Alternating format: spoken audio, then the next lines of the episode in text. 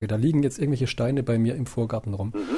Und ich nehme die in die Hand und denke mir, ja, da könnte auch einer dabei sein, der vielleicht mal von da oben runtergefallen ist. Also ein Stein aus dem All. Durchaus. Woran könnte ich den erkennen?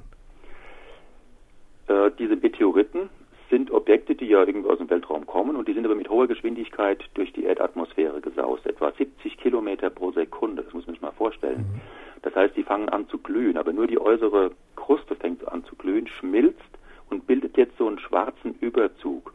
Also Meteoriten zeichnen sich meist dadurch aus, dass sie so eine schwarze, ganz glänzende Haut haben.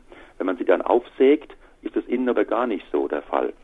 Und ähm, außerdem bestehen sie meistens durch, mit, haben sie meistens einen sehr hohen Metallgehalt, wenn sie nicht sogar 100% aus Metall bestehen.